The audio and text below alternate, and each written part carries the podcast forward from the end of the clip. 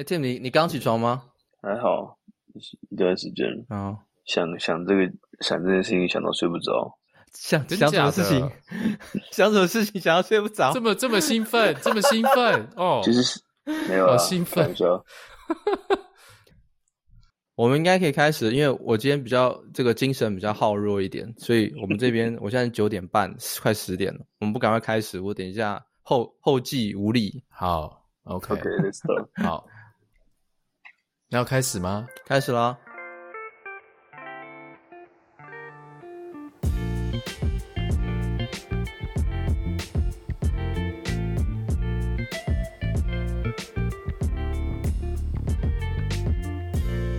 大家好，我是张轩。大家好，我是 Henry。欢迎大家收听《过来人》EP 三。你现在收听的是《过来人》Podcast，是一个介绍台北内湖房地产的一个 Podcast。不是，《过来人》是一个访问在世界各地工作的台湾人的 Podcast，介绍他们的专业与生活，同时也分享他们如何从台湾出发，落脚在世界各地的故事。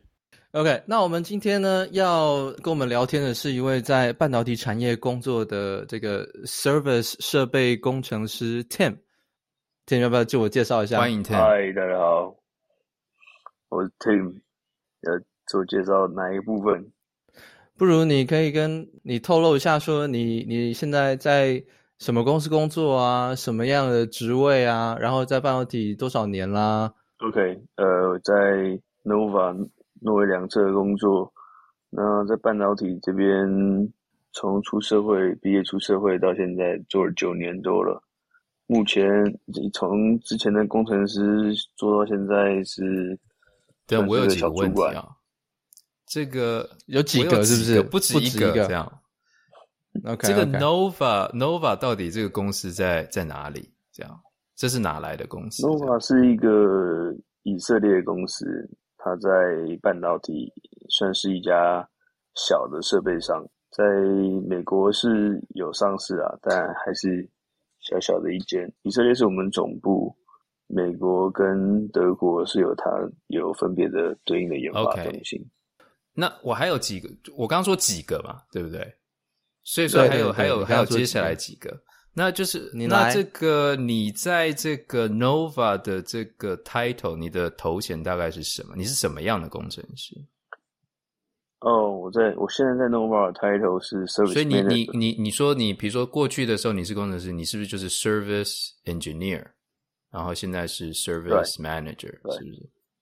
我之前是 field service engineer，然后就转 leader，然后升 manager。大概就是还是 service 这条体系的，然后从从一开始的工程师到现在管理师.这样。对。嗯，所以我们很多新鲜人如果在一零四上面看到设备商他们的这个 opening title 就是 FSE，就是 Field Service Engineer，对吧？那 Yeah, right. 那我想接下来很这个很自然的 natural 的下一个问题就会是 Service Engineer。每天都要做一些什么？是要 service 什么东西？这样。哎、欸，等一下，我觉得在此之前哦，问这个更深入之前哦，我觉得首先我们 podcast 在第三集就直接进入到大部分人很喜欢的半导体产业，嗯、对不对？是不是？To to 我们我原本以为我我我们的 podcast 会比较后面才会走进这个半导体产业哦，就第三集就进入半导体产业了。那我们是不是？Tim 可以帮我们介绍一下，说，因为台湾 OK 半导体产业是很大的产业嘛，基本上要赚钱，很多都脱离不了半导体产业。是帮我们介绍上中下游的半导体产业长什么样子？那像一些有名的有名的公司，台积电啊、联电啊，上游一点联发科啊，或下游一点到封装测试啊，那这些这些上中下游之间的关系，还有 Nova 这样子的设备商，在这个产业链里面。是扮演一个什么样角色的位置？那有个大概的了解之后，我们再来聊这个设备工程师，就是 service 部分的 detail 也是 OK。所以，呃，大家都知道，就是台湾半导体很强。那半导体基本上可以分成两大类，D 润跟 Logic。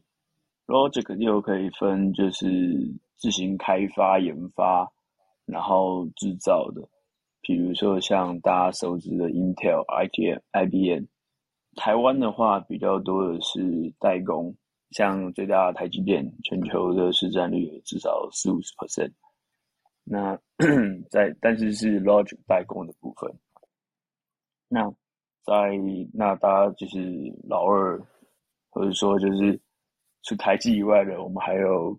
刚吓我一跳，我忽然来一个老二，就是这个话题老二直接断句，排行第二，排行第二，OK，我们叫老二，然后直接断句，我说我这，哦，排行第二，OK，排行第二，呃，联电，他在台湾虽然呃相形见絀，但是它全球市占率其实有有达到一定的 percent，嗯，是，那成熟制成，对，它算是成熟制成。对对，供应商之一。那在台湾其实还有很多，比如说立积电、PSMC、旺宏、华邦这些，就是诶大家在台湾可能比较 认识的，然后做的比较是成熟制程的部分。对，还有当然就是国际的美光在台湾也有设两个厂。呃，这个是台湾的半导体的。这算是中游啦，如果按照刚刚讲的，算是中游。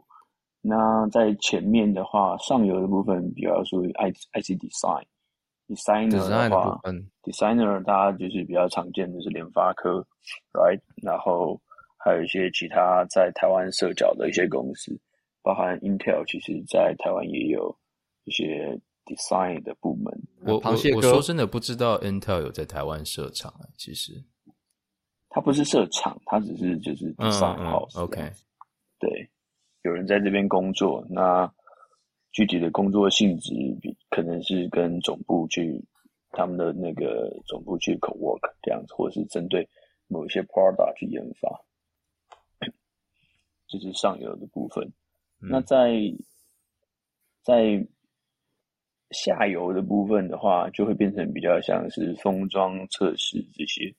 那台湾也有蛮多 local 厂商，那他们不只会处理台湾的客户，还有处理呃 China 那边的，或处处理就是美光。那这些 封装跟测试的技术，其实在台湾都是非常的成熟。那嗯，大家常听到的一条龙一条龙，就是指说在台湾，你基本上从从设计。到制造到包装封装成一个 chip，都可以就是在台湾全就是完成，而且你可以找到很多的 resource 去做这些事情。那大家也知道是台积近几年来一直在把这条龙整合成全部都是自家的产品，然后去达到 cost saving，甚至就是呃。更好的技术，因为你的 high tech 需要就是 high tech 去保护。在如果是其他的嗯嗯呃封装厂，比如说是其他的大的封装厂，日月光啊这些，他们在技术面上面，台积的自己的 concern 是有没有办法跟上他的脚步？有些东西我不太确定能不能说啦，不过。呵呵就让大家没有关系，你这边说都可以，我们不会跟别人讲，这样。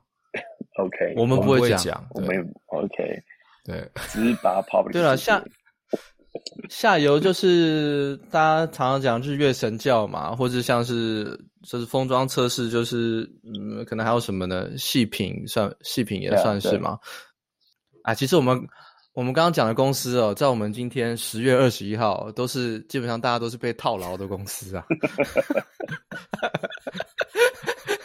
但那个是另外一个 topic，我们可以另外再开一集哈。然后讲提到的公司都很棒哦。不过你刚刚说，只不过现况你都是套牢的。你刚刚说这个内湖的这个是不是内湖财经股票？是不是？哦，内湖财经股票没有内湖房地产，好不好？我们是的，对，我们下一次是可以找一种相关的来讨论。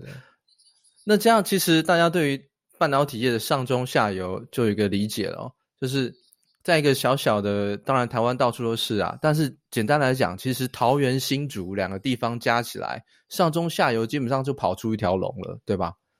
对，但是最近几年。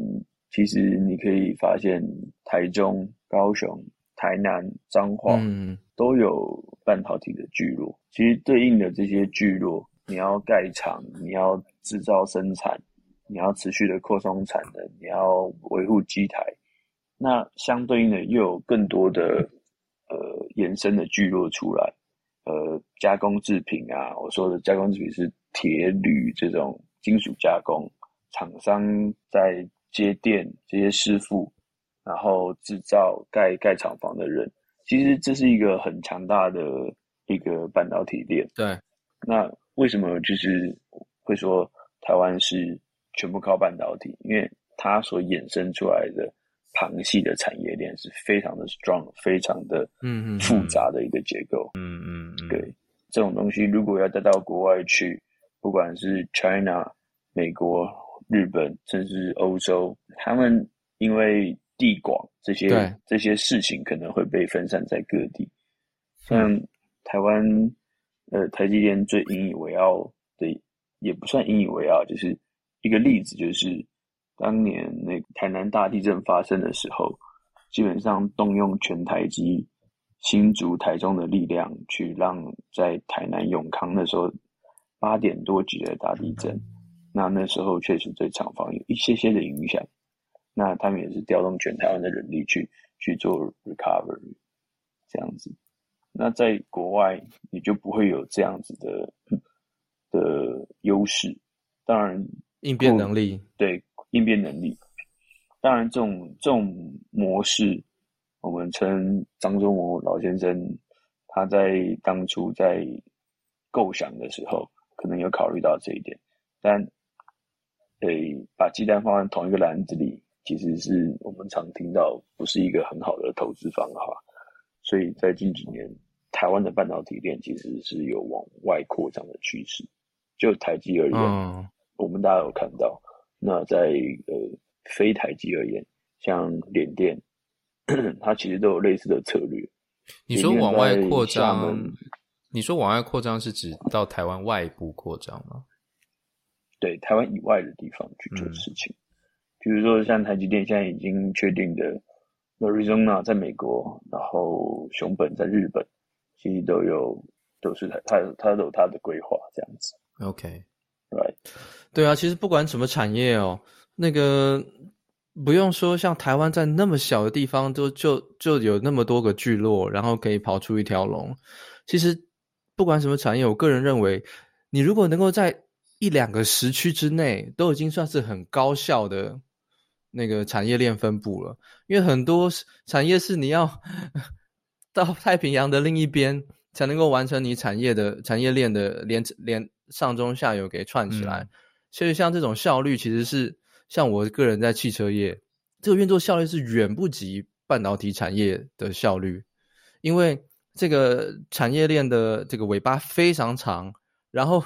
Go across 这个这个世界上全球的很多国家，不像台湾可以把这些产业链给拉在我们的国家里面，这是一个我个人认为是个非常了不起的策略性的成就啊，是要很有观瞻远见的人，好几个 decade 才能够。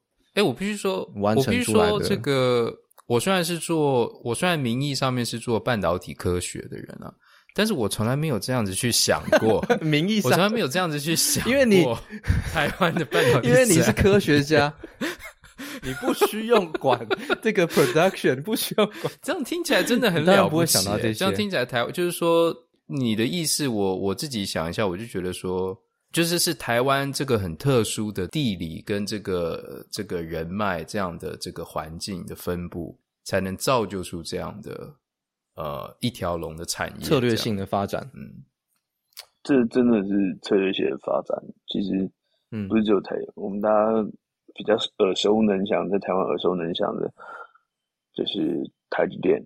但是，其实旁边的另外的一些成熟厂商。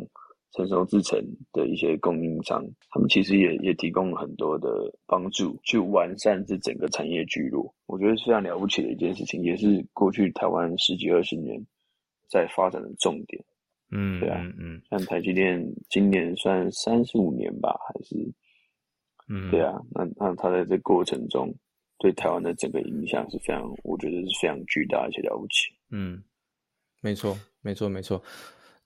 那我我们产聊产业，我们先在这边停住吧。我们就接下 Henry 刚刚那个问题。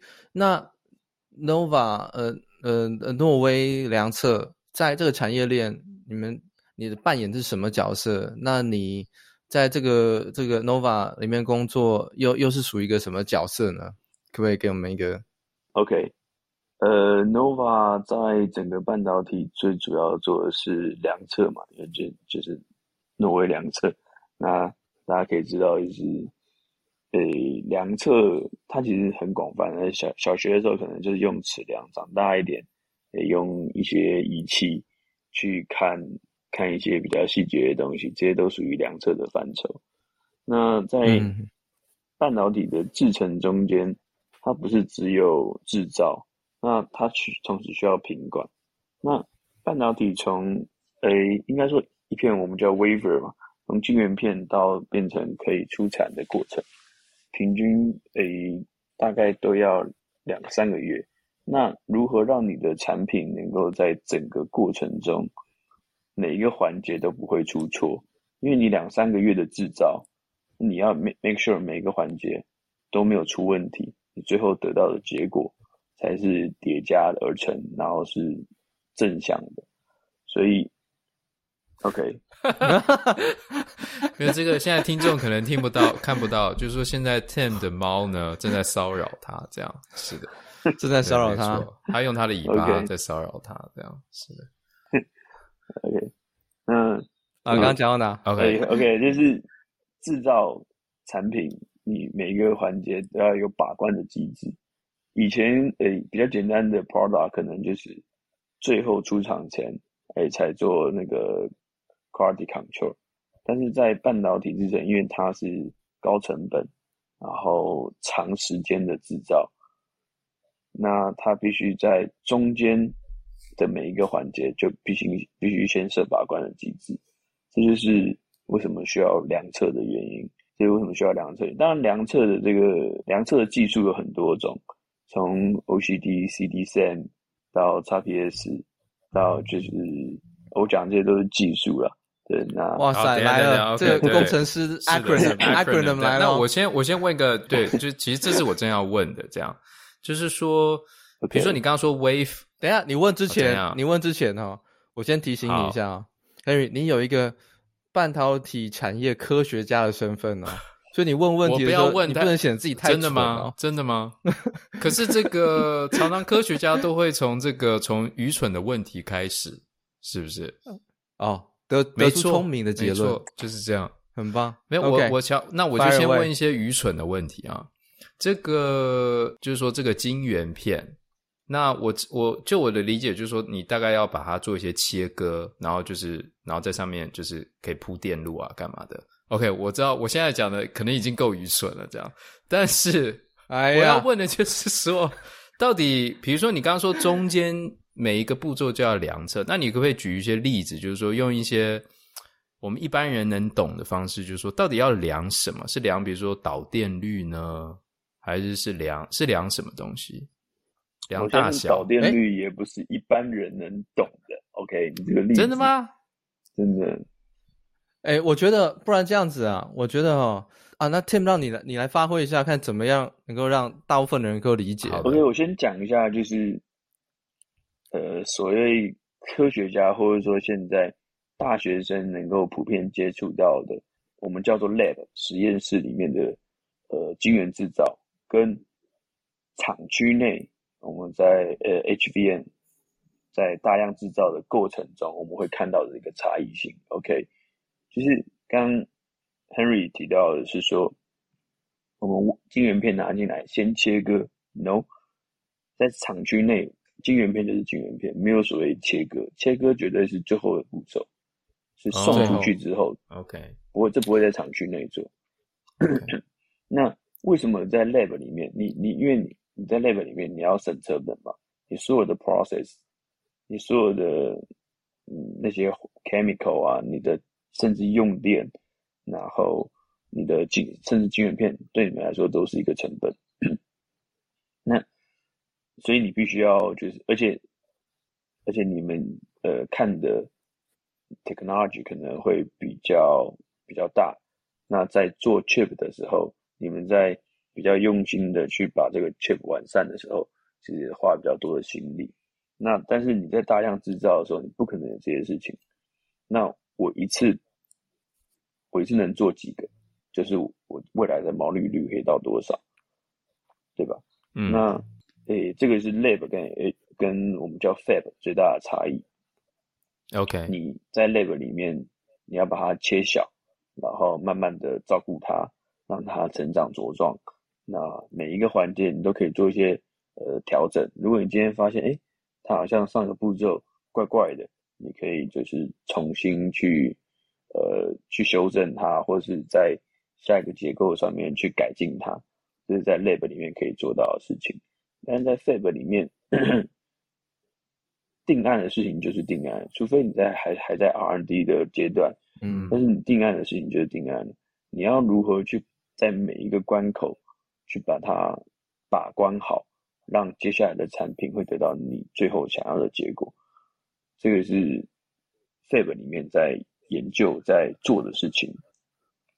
OK，那刚刚提到说如何让半在这个半导体制成，用比较简单的方法去想象的话，就是说你在盖房子，你盖房子是呃先挖地基，然后再一层一层往上盖。就算大家对盖房子不了解，可是你在生活的周遭应该还蛮蛮多地方在盖房子的，所以你可以想象，right？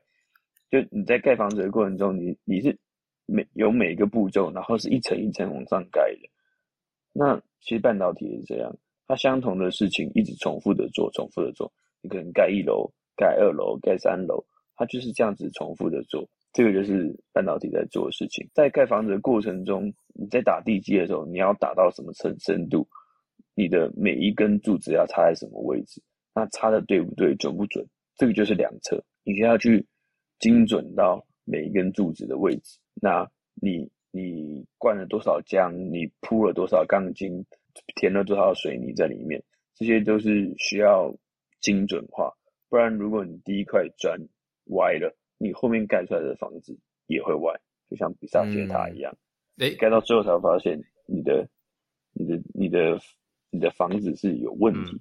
那我我这边问一个问题啊，就是说，Henry 同学要问问题了啊，就是说，你刚刚说这个盖房子，okay, okay. 比如说。比如说，你刚刚说到这个地基啊，然后打的准不准啊，然后这个长度够不够啊？嗯、那如果用这个电路来比喻，我在想象，是不是就是说，你们就会去量测这条电线跟另外一条电线之间的距离是不是够短或够长，或者是这个电极它放的位置是不是够准，没有太多的误差，是大概是这个意思吗？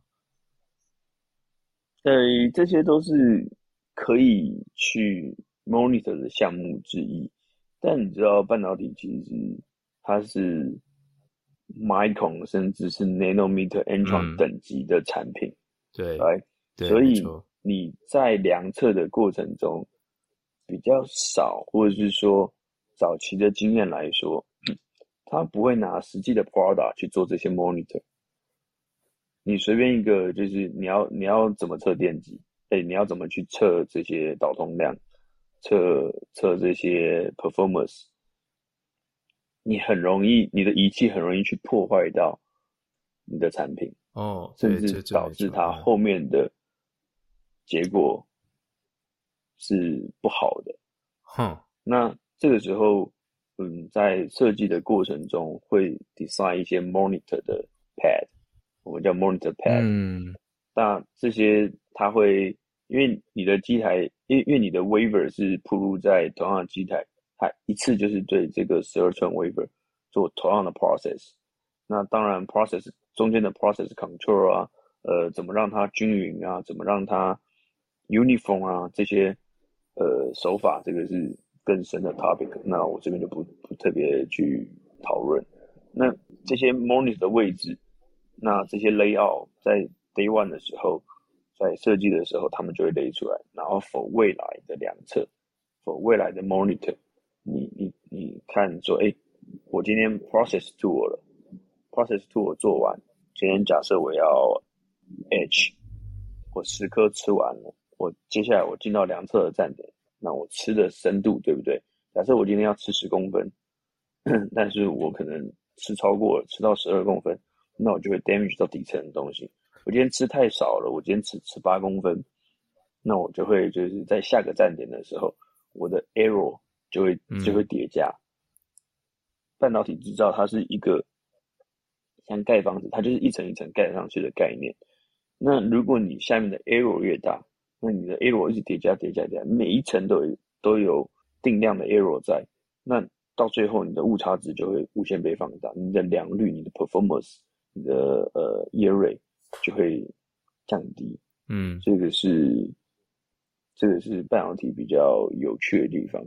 那大家可能把它放到 放到房子上面的概念就很很很容易想象，但你把它套到晶圆的上面，你就是把诶公尺等级的东西，把它缩萎缩萎缩萎缩萎缩萎缩成 micron 甚至是 nanometer 等级的东西，嗯，这个就是半导体。那这个是最，我是觉得。看大家能够能不能够理解。哇，我想我们 Podcast 进入了到目前为止差不多接近三十分钟。这个 现在还在听的各位朋友们，我我感谢你们啊，谢谢你们扛住了，扛住了刚刚这个比较，都过去了，兄弟们，是的，都过去了。不过我刚刚想到，就是说这个的确。我们一般在这个新闻上面会听到，就是说，哦，这个台积电现在又进入什么几纳米、五纳米、三纳米的制程，这样。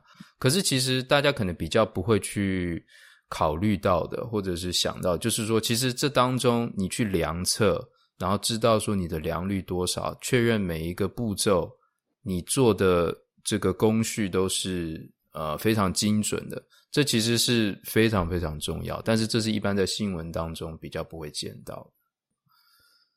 呃，我想哦，在各个产业，只要是大家是理工科的哦，不管在哪一个理工科的领域里面哦，如果你是真的是实作的人，就是你真的是 engineering 的人哦，每个产业你都会有每一个步骤的你所需要做的监测、量测，还有 testing 跟 quality 每一个阶段的问题。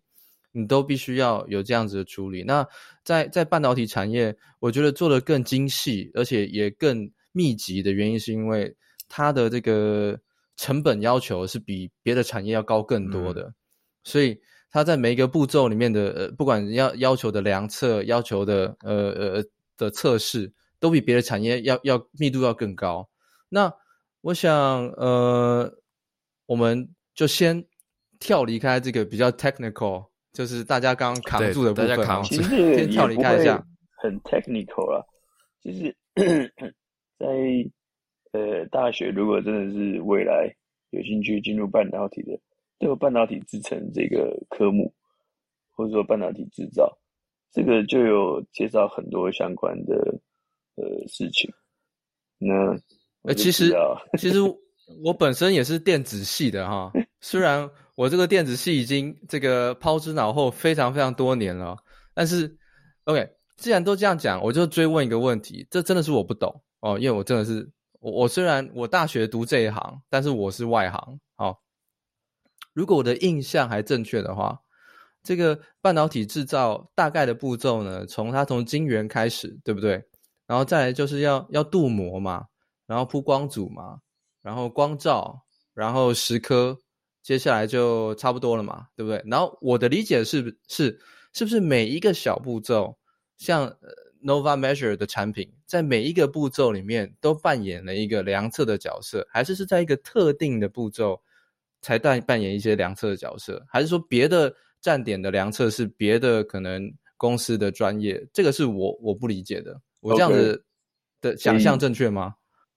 它每个站点理当都应该设定一个量测。但呃，有一些制造商，半导体制造商，他对他自己的的这个 process control 非常有信心，他可能在两三个站点之后才才铺一个量测。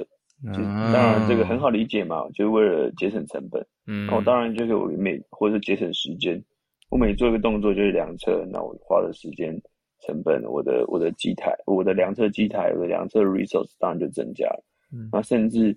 我们站点到站点中间有一些 wafer 其实是活不了那么久的，它进入大气环境之后就开始氧化，嗯，然后就会在上面有有结构产生，这个其实都是被允许的。嗯、那回到我的公司 Nova，我们在某一些特定的站点会去做量测，当然这些特定的站点，诶，每个站点都很专业，所以它所用应用的 technology 其实不完全不尽相同。嗯嗯。那我刚刚提到的 CDCM 就不属于，目前还不属于我们公司的产品范畴。还有呃，我刚刚提到的 OCD 的两侧技术，XPS 的两侧技术，甚至 particle。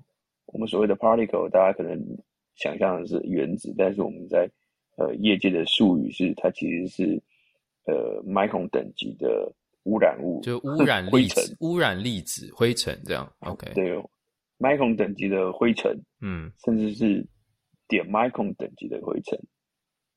OK，那这个我们称作 particle，它也有它的专业的量测技术。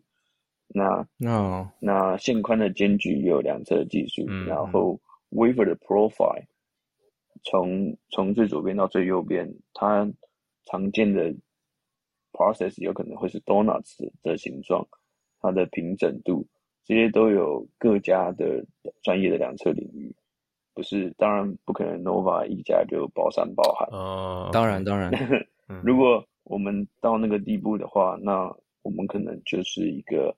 媲美呃前五大设备商，爱斯摩尔、设 Applied 对，像 Lam 或是 KOA、KOA right KOA 其实它是量测的巨头，它在量测界是、嗯、呃半导体两侧设备是是 Top One，对对，其实我在我在念书的时候，这个快要毕业的时候，这像 KLA 大家可能多多少少会听过，像 Nova 可能。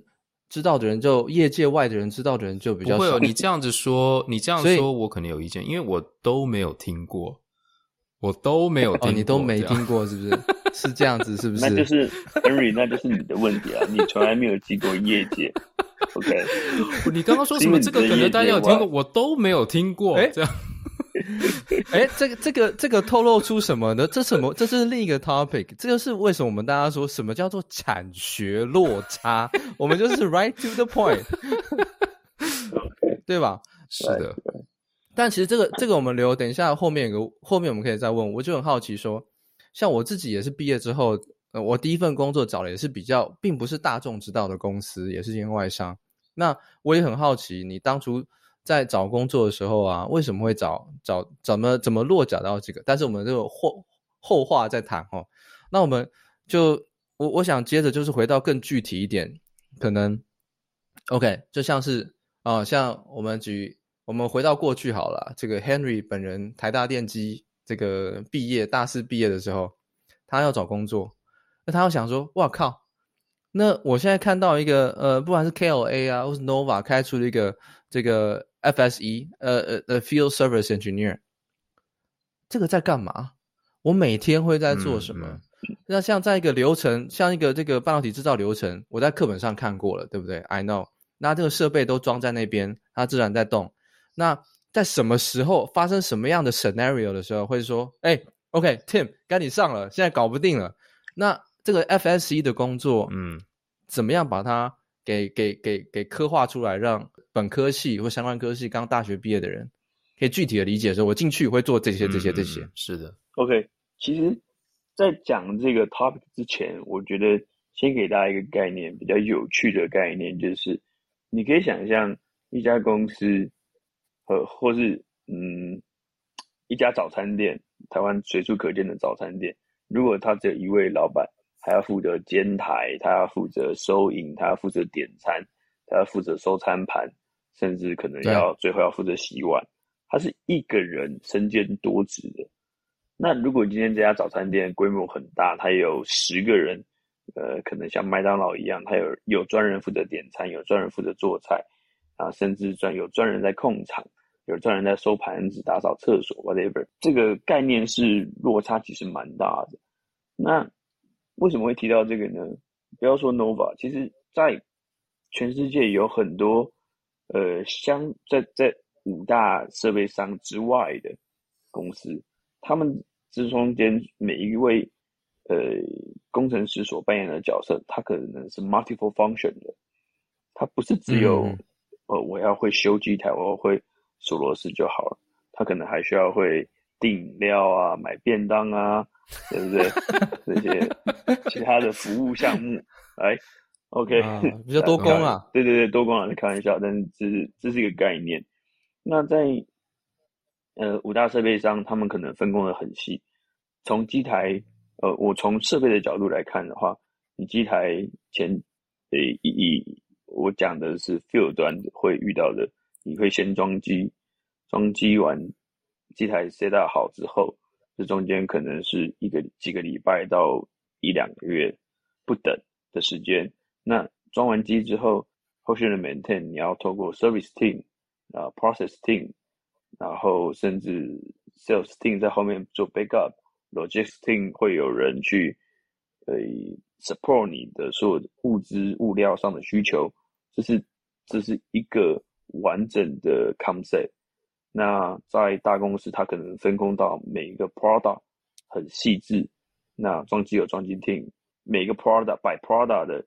装机 team by product 的 service team by product 的 process team，甚至后勤 support，right？那在 Nova，呃，我们这结构就相对简单一点。如果以前线来说的话，我们就是主要就是 service，然后后面还有呃 process 去辅助我们在一些 data 的验证上面。那当然 logistic 也有也有它的存在的必要性啊。对啊，所以你你刚刚说的这个，你刚举的这个例子呢，就是说 Nova 是属于比较小的这个设备商嘛，嗯、是不是？我们会说比较扁平化，比较扁平。所以说你你所以依照你刚刚这个例子的话，就是说在 Nova 的这个工程师的话，你就不会分工这么细，你可能就一个人要知道不同的。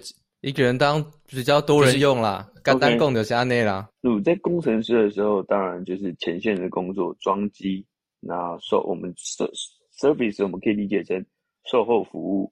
我机台卖出去了之后，你的机台要如何在呃客户会使用，那如何维持在一定的 performance，那呃设还有保养维护。这些都是售后服务的项目之一。那在售后服务的过程中，如果遇到 process 上面的问题，哎，量的准不准啊？这些需要讨论的，我们可能会扮演就是一部分的 process team 的人，然后去从中间去协调，如何去跟诶 process team 的人跟客户中间搭一个桥梁，那做互相的讨论，嗯，甚至说。嗯，在机台上面会有自己的 software，那我们要能够去呃做一些简单的 troubleshooting 甚至 debug，在这个是呃当然我讲的 debug 不是要你去 coding 啊什么这些，但是你要去 analysis what happened，嗯，那你要转述这些 issue to high quarter 所谓的 expert，OK，去去让他们知道 how to do，OK，对。Okay. 那我有个问题啊，就是说，那你就是说，那你你的工作很多就是要支援，比如说像是这个台积电，他们比如说机台出问题，那你是不是需要去帮忙，就是看说到底是哪里出问题这样？所以说，你大部分的时间工作，你是在 Nova 的公司上班呢，还是你都是去半导体厂，都在台积电的 Fab 里面？OK，我在工程师的时候，大概百分之九十五的时间都在厂区内。当然，这个跟每一位客户的习惯有关系，所以他们对 vendor 的应用是有很大的关系。我相信，就是在业界的人应该都能够理解我这句话。等一下，嗯，这句话是 OK。所以你你我就不多就不多说，是不是？OK OK，了解。也就是你你刚刚的意思就是说，台积电呢就会是比较善加利用，善加利用它的 vendor。OK，善加利用啊，善加利用。我记得我当年也在服务台积电短短的一年当中哦，也常常觉得说，有点像有有一种，我觉得台积电哦，在我现在已经不在业台半导体台湾工作了，我妈我也没差。我一直我一直有种感觉，有点像是这种恐怖情侣、恐怖情人之间的关系，就是你爱他，你又虐他，他又一直你你你知道，你就常常需要，就是说他他动不动半夜又要找你，然后你跟他讲讲讲讲道理又讲不通，他说我们两个这样子美好的关系，你得不来，你就要弄他们不合理的要求，最后都要出局，就是一种恐怖情人的一种概念。我觉得当台积电的 supplier 有点这种感觉。这我个人感受了哈，我个人感受了。那 Tim Tim 现在就笑而不语啊。那 Tim 现在是笑而不语，体 会是各自体会啊。因为有些人他的他比较 M 的话，诶，他恐怖情人这种刚好我发挥长长处，OK，了解。刚好我我擅长，uh, 我去服务对不对了解啊。有些，但讲真的，我认为只要你的客户是台积电，你都是很高压的工作，嗯、我认为。是的，不过我想台积电，台积电就是在全球这样 performance 这样，它的这个上游很高压，我想这个也是可以理。你可以理解成，就是一当一个人对自己有很多的要求的时候，这个人就比较容易走向成功。其实我们认识的几大 CEO 都有他的，不管是贾伯斯，还是特斯拉的创办人，甚至甚至就是。Amazon 的这些 Microsoft 这些元老级的人，他们都对自己有很多很强烈的要求。因为我们的呃台湾的守护神张忠谋老先生，他自己对自己的要求也是时有耳闻的。反观到公司来讲，一家公司对自己要求越多，第一，它是保护自己；第二，这是他进步的原动力。那比较底层的工程师去看的时候，这些东西就会觉得。哦天哪，again 又来了，嗯，嗯哦，这是我会叫他换位思考，但是大家可以去想象一下，为什么会有这些事情发生？它、嗯、全球的市占率可以达到五十 percent，这个的背后所带出来的事情，是我觉得其实蛮容易去想象、嗯、去理解的了。这个。换一个角度去思考，哦、我觉得的确是你的生活可能会更好一点。对，我觉得应该是换一个角度去思考，可能会看得开一点。对对对，因为我觉得，我觉得我我个人有这种感觉哈，每一个产业都有它的特性。有些产业你进去啊，你注定我们要讲，不管你要讲哪一方面啊，但这是我个人看法哈。你不管是你的薪资、福利，还生活品质 （work-life balance）。那个每一个产业基本上就是有那个它的 range 就在这里，那每一个产业是差距是非常巨大的，所以有时候如果你你在台湾的理工科的工的的的学生同学们要进半导体产业，如果你决定说我要进半导体产业的话，我觉得对半导体产业这个这个产业的生态跟文化要有一个认知啊，那不是一两我们小小小兵可以打破的，你只能接受。所以一的人就是像很多人很痛苦，因为我今天才看到台积电的那个新人 turnover rate，就是你新人到职半年内的离职率是接近百分之二十，所以其实是很高啊。嗯、那那我我觉得这个困扰就是在说，大家进来之前呢，一的就是说你对这个这个产业的文化跟期待跟事实不符，嗯，一的是你知道事实是这样。可是你体会之后才知道说，哦，这个我扛不住。那你当你扛得住的人呢？要么就是你很你很 good at it，你是如鱼得水。我觉得，要么就是你你看透了一些产业生态，你看开了，你看到之后哦，这些原因从上中下游为什么如此如此这般这般。所以我觉得，那个台湾的理工科学生毕业之后选择产业之前，我觉得理解产业是蛮重要。这个是我在当初当学生的时候，他妈从来没有人。告诉我应该要去认识的。其实我觉得这个跟在高中、在大学的时候选科系，你根本不知道未来的方向，或者说你喜欢的东西，你没有明确的目标，所以你就会选择呃高薪的职业，医生、律师、公职、半导体，在台湾了，那这些事情去发展，所以你就会导致说哦。你在高中的时候，你的目标，你读的你未来大学的科系，就是为了就是为了半导体而生。那这时候你你的未来四年五年的的努力，全部都是为了半导体。那出来之后你就只能进半导体，那你就会发现我薪水拿了，但是我的压力随之是成长，更别说你在学生，然后直接到工作，而且还是这么高压的环境中，我相信这个。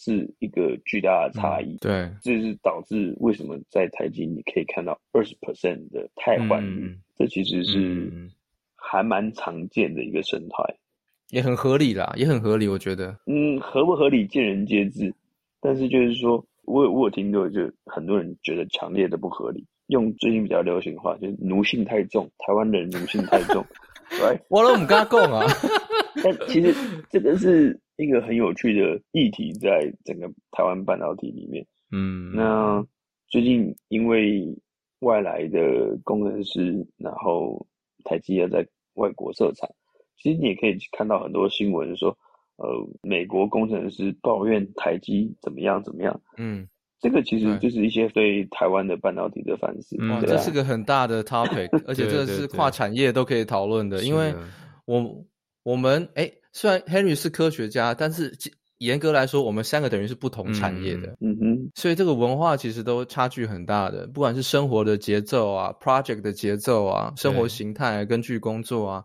还有我们工作上面压力的来源跟压力呈现给你的方式，长相都是不一样的。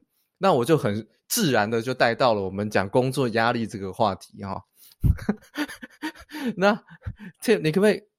让大家就是认识一下说，像你当一个台积电的一个一个 supplier 的 service engineer，时常要跟台积电的人配合，长时间的伴随，如果有 issue 的话，要伴随他们一起 support，或者说机机台有问题啊，或者是协助他们解读一些 data 等等的哈。嗯，像这样子的的角色，通常你你你你的你的有很多 task。可是你在合作跟客户工作之间的过程中间，这个压力的来源通常是怎么样产生？然后怎么样到达到你身上，长了这个形状？你的时间上跟你的责任会变成是什么样子？一个人要来做这个工作之前，可以大致上先理解到说，OK，未来之后我要扛就是的东西长这个样子。嗯，就是要有什么心理准备？是不是？这个就取决于你的面试官。会不会跟你讲实话？对，因为其实 我我必须老实讲，每一家公司它的文化才是主轴。今天你今天到一家公司，呃，老板很扛，讲话很昂虾，even 他对台积他都可以就是帮你扛得住，扛得住。对，那你的工作可能就会相对轻松一点。那如果你到一家公司，你的老板是那种好好先生，什么都点头。不管对你点头还是对客户点头，你的生活可能就会糟糕一点。还有更糟的哦，你到一家公司，你的老板只会对客户点头，叫你去前面帮你接工作回来，帮你接工作，包山包海，他也不管你会不会，就是先包起来再说。Tim OK 的啦，这个 Tim 我定会可以搞定。对，那你的工作就会非常的难过。所以这个真的就是取决于每一家的公司的文化。当然。台积它有是三班制，它是一个二十四小时在产出的 Fab，它必须时时刻刻有人在把守线上的状况。这个是 Fab 端，不要说台积啊，所有的厂厂区 HBM Fab 都是一样的。嗯，嗯那对应到 Supplier，不是只有单讲 Nova 提供的 Service 都有它对应的条件，都有它对应的 Price。那这时候工厂端怎么去分配做调节？这个真的就是很看公司对你的态度，公司对工厂端的 Fab 端的态度，所以这个我觉得、uh, case by case，yeah right，case by case，但是压力是一定有的，因为就是有高压环境嘛。你如果机台 down 下来了，每一分钟每一个小时，它其实都是成本是在增加的，亏钱，对，它在亏钱，它没有它没有产出。那这时候，嗯，老板就会给你压力，客户会给你压力，这个是 vendor 端的压力。那在 web 端的话，他没有产出，他就是最直接的压力。他的他的老板，他老板的老板，处长、副总等级的人就会来说：“哎，为什么我的机台不会制造？问题在哪里？卡在哪里？”对对对对，这些就是他们要去解决。那他们的解决方法可能就来找你，他们的解决方法可能他们自己修。这个就是所谓的压力来源。压力来源，我觉得是。在于说，半导体最注重的是每分钟每一小时的产能。嗯，所以没错，嗯，这是在其他业界可能比较少遇到的。那在这样的环境之下，你的人、你的思维，你就是二十四小时是要 stand by 的。嗯，你不会有一个下班时间，你不会说哦，六点到了，我像公务员一样，我下班了，那就我就可以去。你们有没有像比如说，我知道医生他们，比如说他们就会值班，这样就是说哦，今天轮到谁值班这样。当然，当然，就是人是有极限，你二十四小时 stand by，我说的是思维层面，但是。公司一定会安排值班，这、嗯、这个不然的话，劳基法就会去集合了，对往生啊，对，很快就往生了。你不是只有人往生，你公司也会往生啊。那些罚款，然后去那然后公局就会去找你了。所以他一定会有配套的措施，会有配套的方法去解决的。但是 again，就是看你老板扛不扛得住，他要凹你的时候。你要不要去做？In practice，其实这种我我我的经验，这种跟于交班的这种事情哦，在制造端哦，以我的理解哦，跟不在制造端的这种交班，其实其实很不一样。因为制造它是一个不不停下来的时间，一直往下延续的。那有时候交班的时候，你人的时间说被切割，说哎，到我可能到今天晚上八点，八点以后是另外一个人，可能大夜班等等的哈。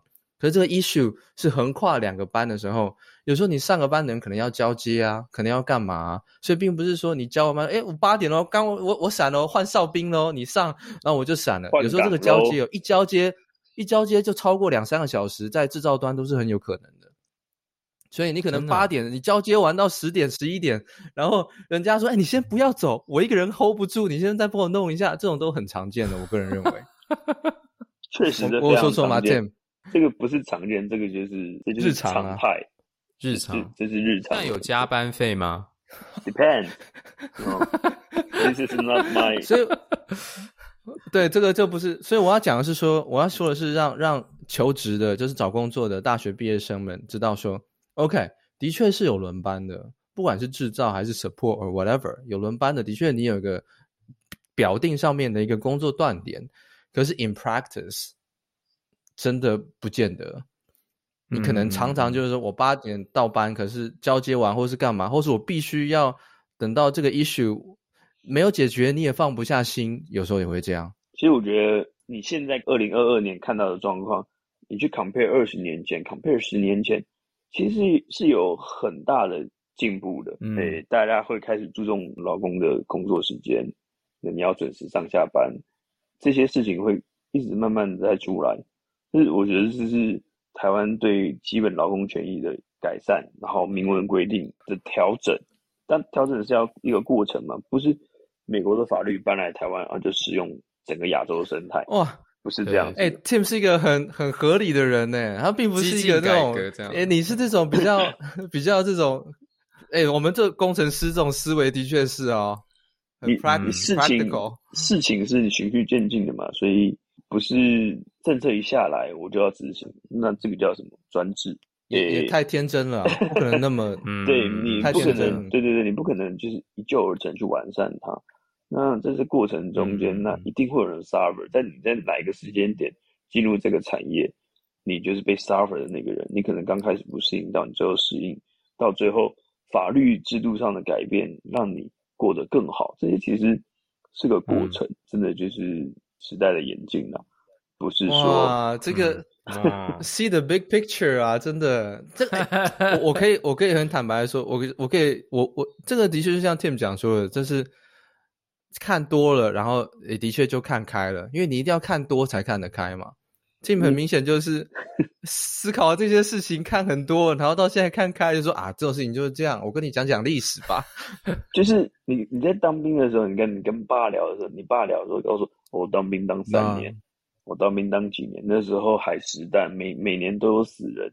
那过去几年我们看到的新闻是，哎，哪一位义务役在兵营里面走了，受伤了，哇，闹的新闻轰轰烈烈，对对对对，这就是差异。然后到现在，我们还可以听到四个月的的比疫期，甚至有一个月的教诶一个月的怎么教育训练，这些都是十几二十年前我们的爸妈们没办法想象的事情。那这个就是过程，嗯、这个就是改变。那我觉得已经比以前好了，无所谓对或错了。然后高产能高付出，那你对应的就会高回报。除非我我觉得我觉得你讲这个没有错。我觉得最 fair 的情况就是说，让求职的人，或是说你要进这个产业的人，如果你对这件事情有事先的了解，你就不会有一个最起码不要有一个错误的期待。对，不管对薪资、福利还是工作形态，影响到你的生活状态。如果你有个错误的期待，你很快就被洗掉了。这也不见得是坏事啦，就是说你很快就知道你不适合了。Mindset 就是说你在进入一个产业之前，要对这些产业有这样子程程度的认知。在我们台湾的教育体系而言，是比较没有这个文化的。你说，哎、欸，你你要先 figure out 这个，你在做一个重要的选择。我觉得这个观念比较没有被倡导到。那、嗯、我再重申一次哦，就是半导体，我们台湾的半导体聚落是非常广泛的。刚刚讨论到我们接触的可能就是比较前端的人，可能百分之二三十的这些生态。当然，我们也有相对就是比较。relax 的行程，好不好？可以让你就是比较准时上下，下，哎、欸，不要说爽一下，准时上下班的这个公司，就是 depend on 你怎么去选择，但是对应而言的你的。薪资的 level 会有个可见的 gap 在，嗯，对，当然可能很很少，就是钱多事少，嗯，这种事情很难存在啦。大部分都是钱少事多。哦，这很多，这个很多。刚刚提到前端这个 service engineer 的这个压力嘛，然后你要处理的事情。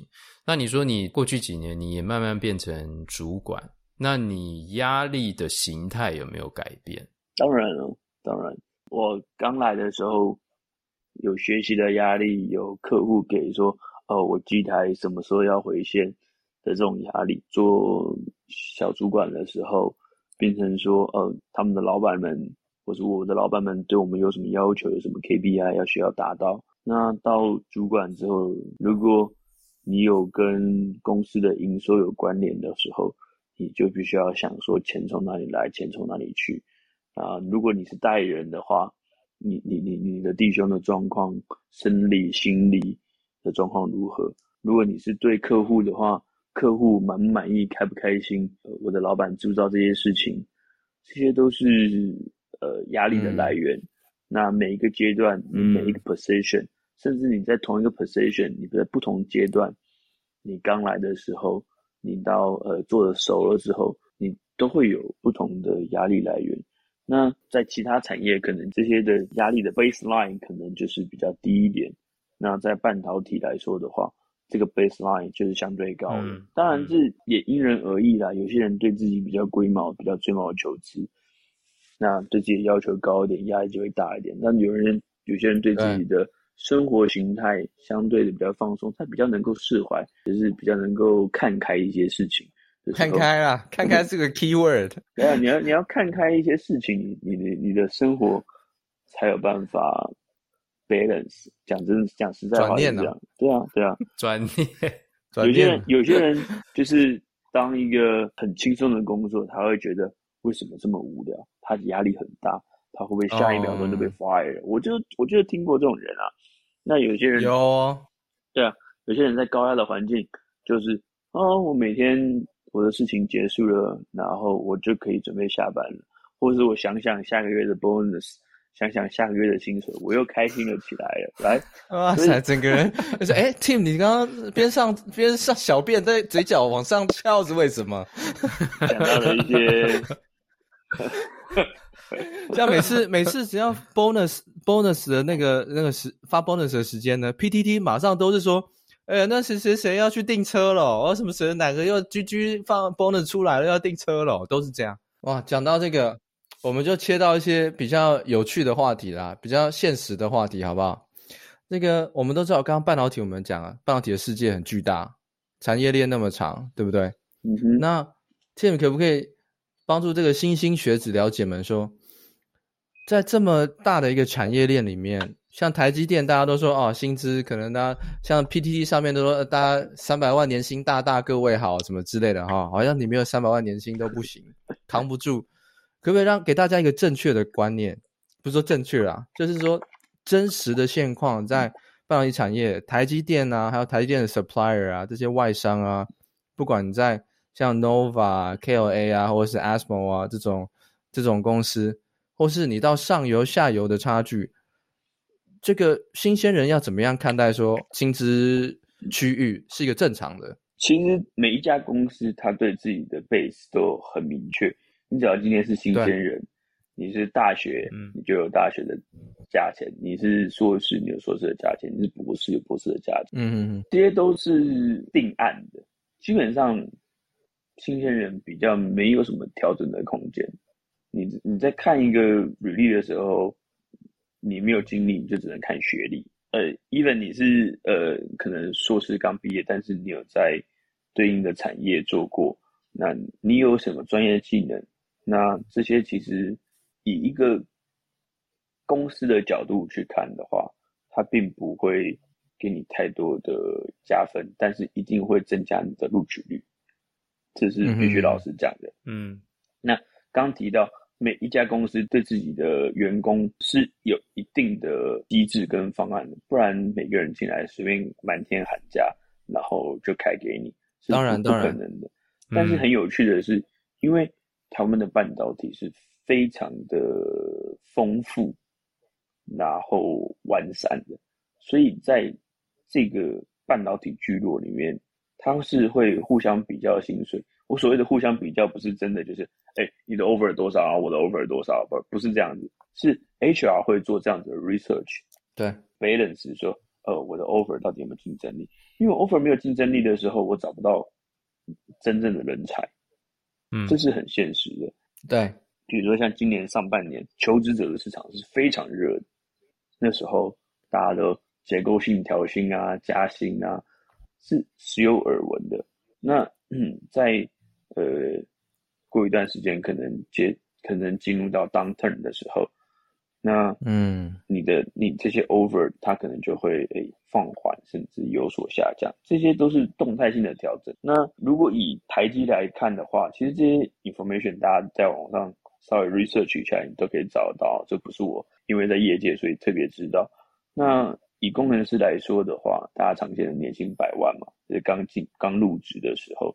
那当然，你的学士，你是硕士、学士、硕士、博士，你的 base 不一样。那这个是工程师的 level。当然，再往下还有相对应的助理工程师啊，或者是呃，哎，大学刚毕业应该是助理工程师吗？哎、欸，不一定，不一定哦。如果你今天有上面有光环的话，财经教程，哎，多半不是助理工程师。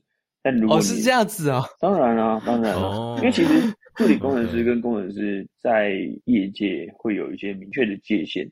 我我讲的比较笼统一点，就是工程师可能是责任制，那助理工程师比较是偏打卡制，就是，对，你可以用这种概念去区分啊，对啊。哦，我一直以为。助理工就是工程师，就从助一进去助理工程师，然后做到正工程师，然后资深工程师这样往上、欸。哎，没有没有，其实你哦不是这样子啊，就大学进来就有机会进，就直接是在工程师的 grade。所以你刚刚指的是说，以以现在这个二零二二年的行情，大大学生毕业，如果你进到半导体产业当了工程师，在几个呃。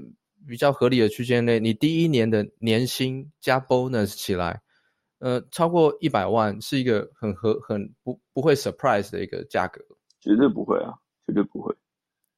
哇，那其实比我以前，如果要以前来的高很多哎、欸。应该这样子讲，因为我们我们分成几大类哦，就是 vendor 端，vendor 端它 vendor 端基本上台湾的 vendor 都是都是所谓的外商公司啊。外商公司他在看薪水的时候，大家都常笑台湾的人力很便宜，诶，这是实在话。对，因为这个就是台湾的生态嘛，那台湾也在成长，所以这是我们现在看到的。It is what it is。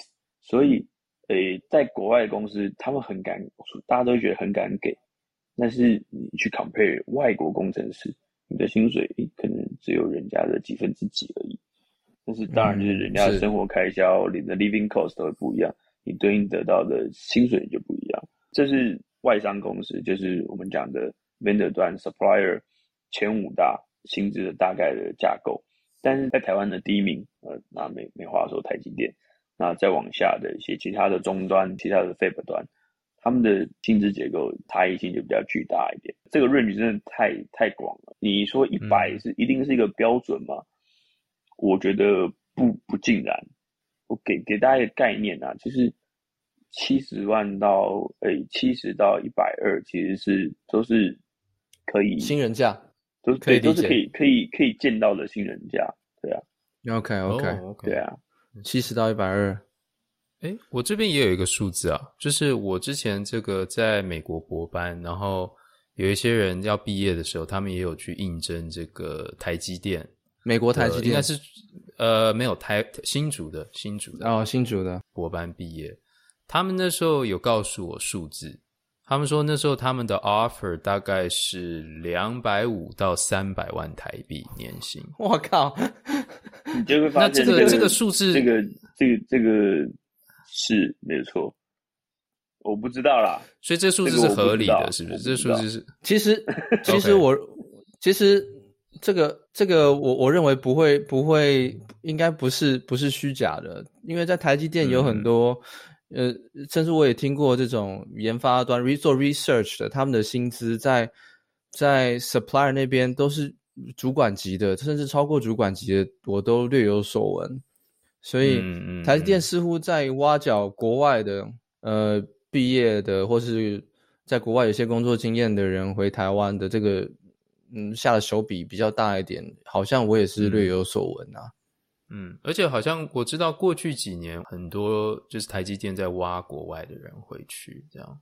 我觉得台积电还有一个很有趣的是，他希望你做的久，所以他在薪资结构上，你的 base 你可能呃一百一百二一百三是你的 base，接下来你很可观的是 bonus，嗯，bonus 是非常大的一笔收入来源，当然。当然，这个 bonus 其实就挂钩他的 performance，、每一个员工的 performance，你是 outstanding 还是你是呃那种 low performance，这些跟你的 performance 有巨大的 connection。他们的 bonus，呃，你 outstanding，你可能你可以领到几十万，但是你如果是 low performance，你可能只有几万。你就先想想看，这个这个中间的跨幅，那。台积又是半年，甚至是三个月一发一次 bonus，嗯，你你要怎么去，你你要怎么在对的时间点离职？你找不到啊，Golden handcuff，嗯，对你你你是你是找不到离职时间点，这是台积在留人才的一种方式啊，对啊。嗨，各位，这一集内容实在太长了，我们下一集呢会再继续讲到 Tim 的以色列经验。那就下期见，拜拜。